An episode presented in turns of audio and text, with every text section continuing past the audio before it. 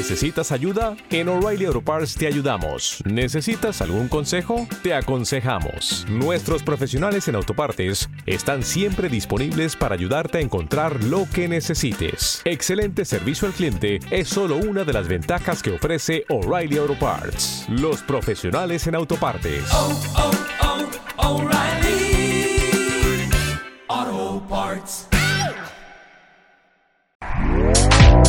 Este podcast forma parte de Evox Originals. Disfruta de este avance. ¿Sabes que cada vez son más las empresas que comparten sus productos a través de los programas de podcast? ¿Tienes interés en que se conozca tu obra y la compren cientos de oyentes de todo el mundo de habla hispana? Este espacio está reservado a que des a conocer tu obra. Una mención en este programa va a ser escuchada por miles de oyentes semanalmente. No dejes pasar esta oportunidad. Ponte en contacto conmigo y lo hablamos. Por supuesto que llegaremos a un acuerdo que seguramente te va a resultar muy positivo. No esperes más. Creo el texto de la mención, lo revisamos, lo grabo y ¡eh voilà! Lo empezarán a escuchar en más de 70 países, la mayoría de habla hispana. Mi web www.javiermatesanzlocutor.com Solicita tu presupuesto o contacta conmigo. Te estoy esperando y estaré encantado de colaborar contigo. Tu proyecto es mi proyecto. Si vas a una biblioteca, seguro que no sabes qué libro leer. Hay tantos. Pero en nuestro baúl de libros tenemos justo ese relato o esa novela que sí te gustaría escuchar. Por eso estamos continuamente buscando relatos que sean propicios para ti. Ah, por cierto, soy Javier Matesanz y estoy leyendo para ti desde Madrid, España. Ahora te pido que te sientes o te tumbes, que apagues la luz, que te pongas los auriculares y escuches lo que te voy a contar con los ojos cerrados.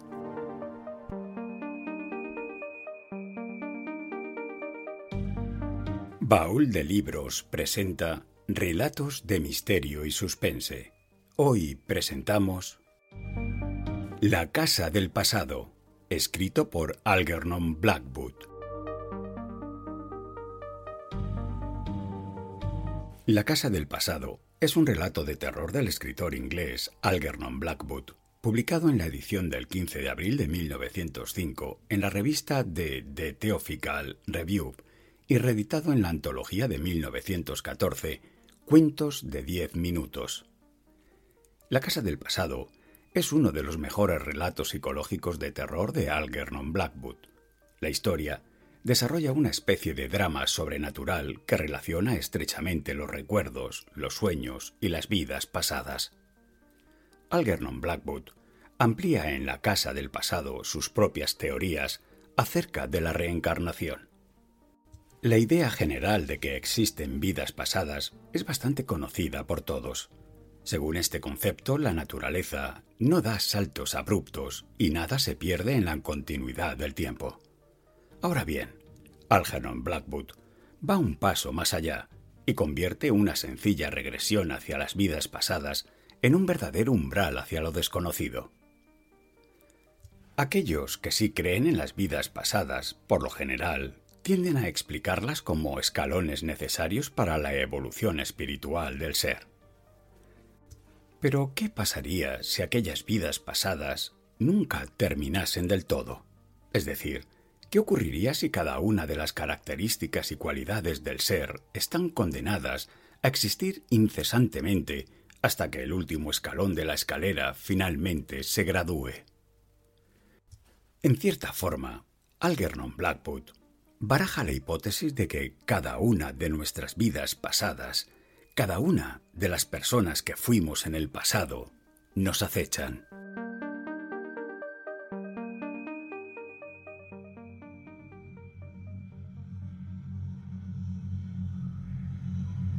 Una noche, una visión vino a mí, trayendo con ella una antigua y herrumbrosa llave.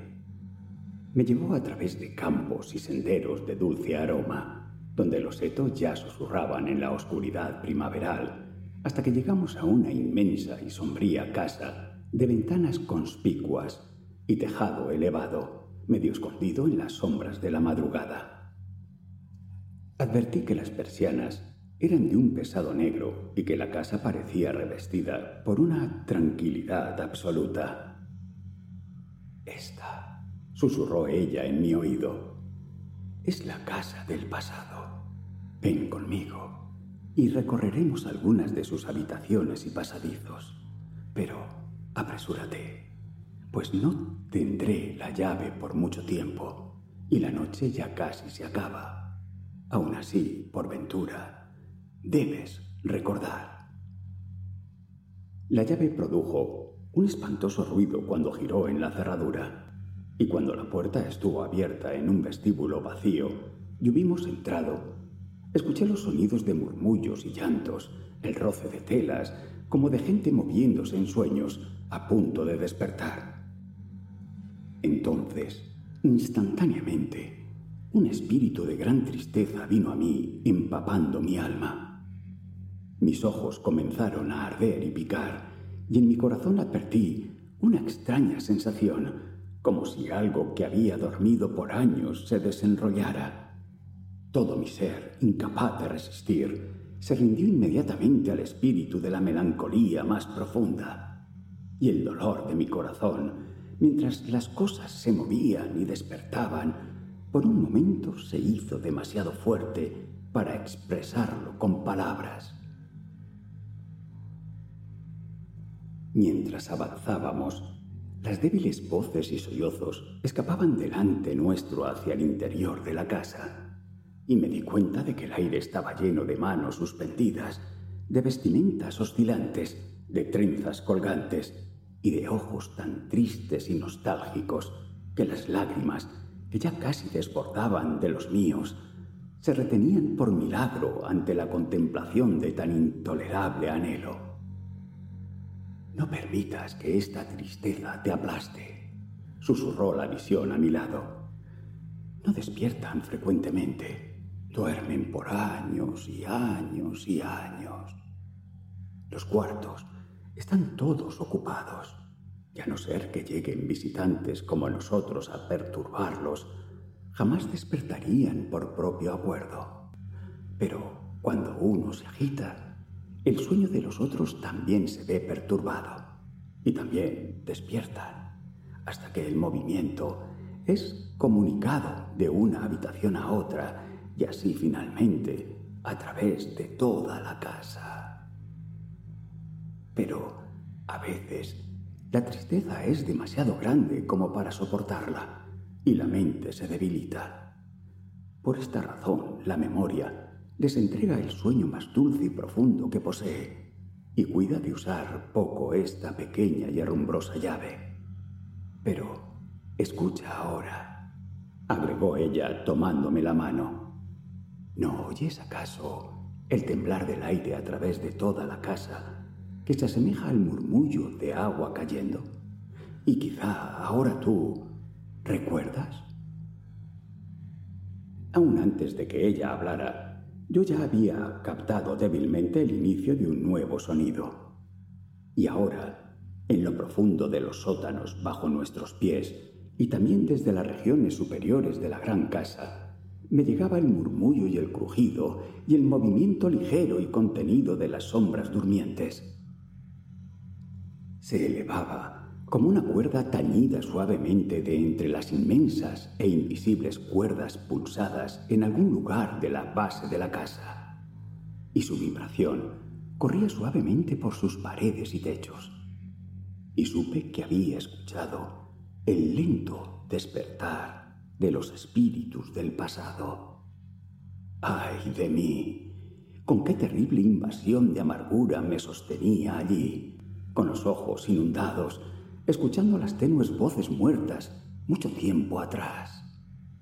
Porque de hecho, toda la casa estaba despertando, y en ese momento llegó hasta mi nariz el sutil y penetrante perfume del tiempo, de cartas por largo tiempo conservadas, con la tinta borrosa y las cintas desteñidas, de olorosas trenzas doradas y castañas, guardadas, oh, tan tiernamente, entre las flores prensadas que aún conservaban la profunda delicadeza de su olvidada fragancia la aromática presencia de memorias perdidas, el intoxicante incienso del pasado. Mis ojos se inundaron, mi corazón se contrajo y expandió, mientras me rendía sin reserva a esas antiguas influencias de sonidos y aromas.